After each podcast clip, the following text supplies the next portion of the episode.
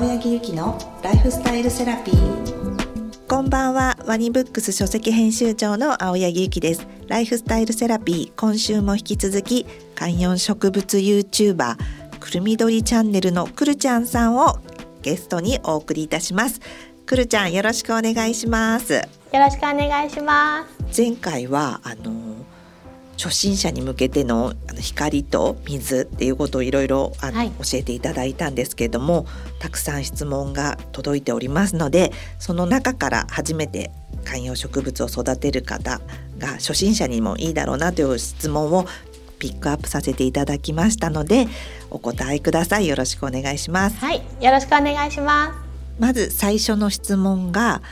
葉っぱが黄色くなってしまった時はどうすればいいかというご質問なんですけれどもくるちゃんさんいかがでしょうか？これは黄色くなるにも原因がたくさんあって植物基本的に葉の色味で危険信号を出してくれるんですけどこれが成長過程であの新陳代謝で古い葉っぱを枯らして新芽を出そうとしているものなのかあとは害虫の被害に遭っていて黄色くなっているのかあとはそれこそ1回目で話した水切れをしているのかとかいろんな条件のもとで危険信号を出してくるのであの黄色くなったらまずは株に対して今までのお世話を振り返って何か間違っていたかもしくは間違っていなければそれは成長過程で落としている落葉させているっていう風なここをチェックしてあげた方がいいですね。うんその黄色くなったものってこう切ってしまっていいんですかっていうご質問もあるんですけど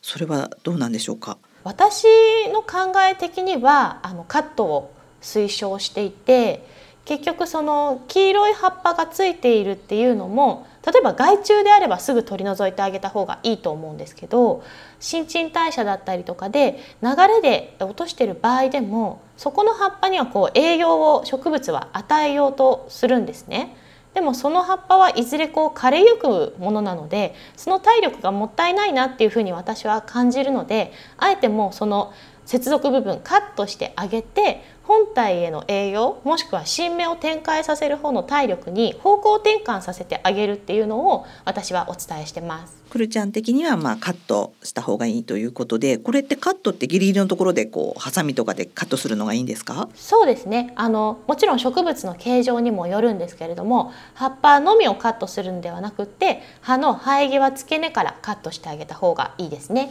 ありがとうございます。はい。次のご質問は始める時にこう苗を選ぶ時の元気な苗の選び方について教えてくださいということだったんですけれども、はい、元気な苗の見分け方で。そうですね。まあ、多分園芸店さん1個の種類を何株とか置いている方多いと思うので、はい、その点で悩むんだと思うんですけどまず私は一番最初に葉っぱを見てこう葉に張りがあって艶があって健康状態がいいのかっていうのを見るのとあと表と裏面を見ることで害虫の発生がないかもしっかりとチェックします。葉っぱをこう見てこう艶とかを見るけど裏も見る。そうなんです。あの害虫っていうのが裏に潜みやすいのが観葉植物の特徴なのでこの葉っぱの裏にそれが発生してないかっていうのはその時に見てあげた方がいいです。それはちょっと虫食いがあったりとかあとまあ本当にいたりとかそういうのがないような。そうですね。虫食いっていうのはおそらく園芸店さんもすぐ発見できるので、うん、あまりそういった株が置いてある節はないと思うんですけどこう裏にハダニとか貝殻虫とか観葉植物の樹液を吸うような害虫が観葉植物にはもう天敵でいるんですけどそれはもう葉っぱを食うというよりかは樹液を吸うので葉っぱの色味自体がどんどん薄れていくんですね。そういうのはもう葉の裏にこう吸い付くように潜むのでそれらをチェックします。じゃ色味がやっぱりこう濃いとかそういうもの艶っていうのがそこでもわかるんですね。そうですね。明らかにこう黄色く変色したりとかしますね。なかなか裏ってね初心者の方見ないから。そうですね。チェックしていただきたいです。はい、で葉っぱの健康状態が良かったら、うん、今度は株元の方に行ってもらってこう、まあ、土から株が生えてる株元なんですけどここが、えっと、黒ずんでいないかだとかあとはこうグラグラと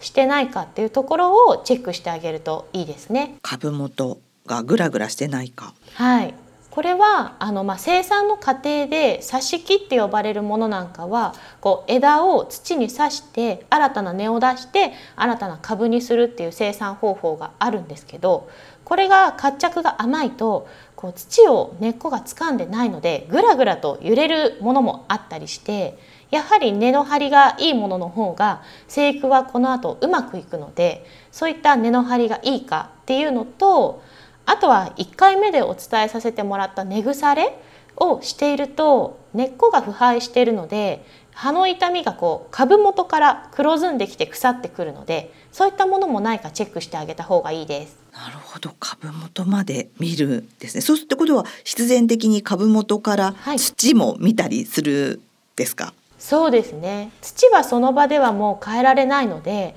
株の健康状態が良ければあとは持って帰ってきて家で植え替えしてっていう形も取れるのでもちろん土に害虫が発生してたらそれはやめた方がいいと思うんですけどまずは株本体の状態を見てあげた方がいいと思います。なるほどじゃあもう葉の裏と株これが結構チェックポイントですね。はいそして次なんですけれどもあの観葉植物に入れる鉢について、はい、まあ、ちょっとさまざまなご質問があったんですけれども鉢のこう種類とか植物に適した大きさがこうあるのかという鉢全体のこう知識的なことを教えていただければと思うんですけどそれは一つあの、はい、鉢が大きすぎたのかこう土の中がなかなか乾かないっていうようなご質問もありまして、うんうん、鉢と観葉植物の関係性教えていただけますでしょうか？あの大きすぎるっていうのは植物にとってはちょっとデメリットになってしまってやっぱり土が乾くっていうのは一つ条件になってくるのでこの乾きが遅いとやはりあのちょろちょろの水やりと同様根腐れの原因につながってしまうので株の根っこよりも一回り大きな、えーと、土に余白があるような鉢を選んであげると粘りが良くなってこう根が土をこう這うように伸びる余白があるっていうのは前提なんですけどこれが多すぎると土が乾かない根腐れにつながるっていうところになるので根っこよりも一回り大きい鉢のサイズっていうのがベストです。苗の大きさもねいろいろあるからそれより一個大きいものの鉢を選ぶのがいいっていうことなんですね。大きさとしては、はい、なんか適した鉢とかもあるんですか？鉢を選ぶ際に。えっといろいろ適した鉢というよりかはその方がどういうふうにこれから育てていきたいかっていうのもあると思うんですけど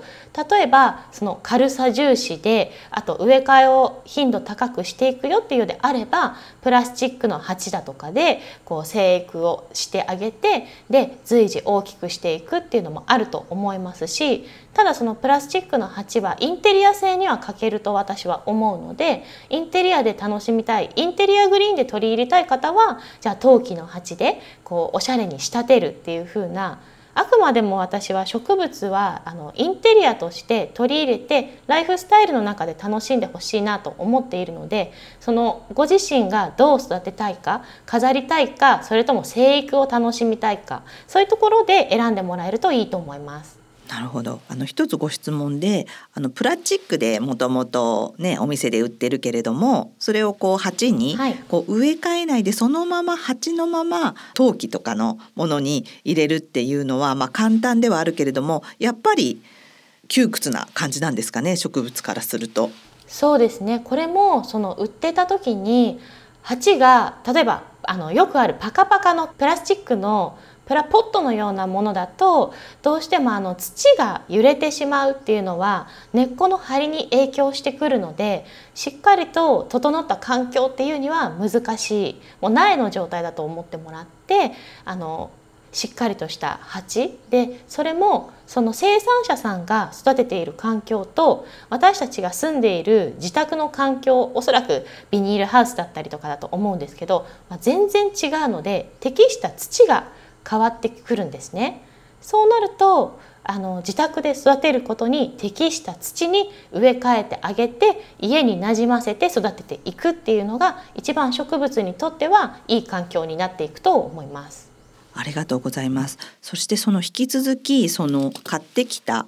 苗を自分のそのくるちゃんさんの言うように自分の鉢に移す時に何かこう、はい、新しい土に全く変えた方がいいのかとかあと、まあ、肥料も一緒に入れた方がいいのかとか最初にこうお店から買ってきた時に自分の気に入った鉢に植え替える時のこうこうした方がいいですよとかこれだけは注意してくださいみたいな点はございますでしょうか？まず買ってきた直後っていうのは植物も新たな環境に急に連れてこられているのでそれで一つストレスを感じてるんですね。はい、で買ってきてすぐに植え替えてしまうと植え替えっていうのはどうしても根っこにストレスを与えてしまう作業になるのでストレスのダブルパンチになってしまって植物には大きな負担がかかってしまうんですね。なるほどなのでこの植え替えるっていう作業をまずは自宅の環境になじませてから1週間程度なじませてからしてあげるっていうことでそのワンクッション1個のストレスに馴染んだタイミングで、まあ、しょうがないですけど次のストレスを与えるっていう形で段階を踏んで環境を変えてあげるっていうのが一番大切です。なるほど。やっぱりね帰ってきた時にすぐやりたいなと思うけれども、はい自分のお家に招き入れてそこの湿度とか温度とかをこうなじませた後にやるのがいいんですね。そうですね。そうしてもらえると一番優しいと思います。だから植物もこう猫とか犬とかと一緒ですね。本当にこう、はい、まず環境になじませてからそうなんです。次のステップへ行くという。はい。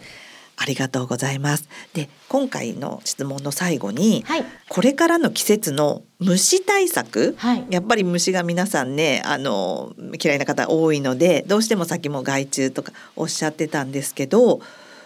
簡単な虫対策とか、ぐるちゃんさんがこんなことをやってるよみたいなことがあったら教えていただけますか？はい、あの一番簡単だっていうのはあの葉水って言って霧吹きで葉っぱに直接水を与えるっていうのが一番簡単で、まあ、誰にでもできる対策だと思っていて、はい、観葉植物の葉っぱの裏だとかに潜む害虫っていうのは乾燥を好むんですね。はい、なのでこの乾燥っていうのをさせないために葉っぱにダイレクトに保水することでそこにまず寄せ付けないあの潜むことを許さないっていうのをまずは毎日してあげるといいと思います。葉っぱに霧吹きで水をかけることが一番の予防策ってことなんですね。そうですね。これも表と裏してもらえるともう害虫対策になります。それってただその水を与えたりとかいうことじゃなくて乾燥対策が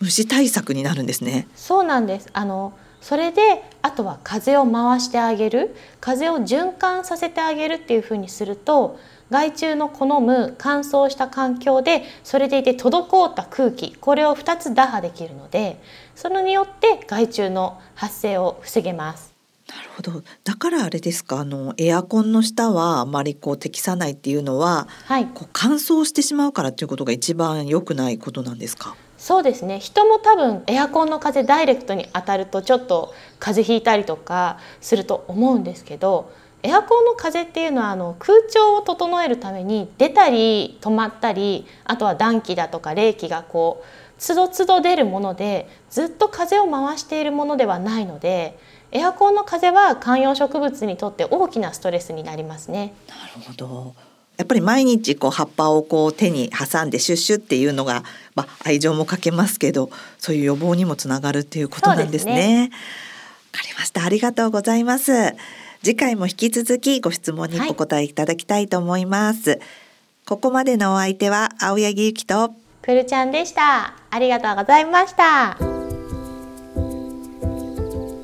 青柳ゆきのライフスタイルセラピー。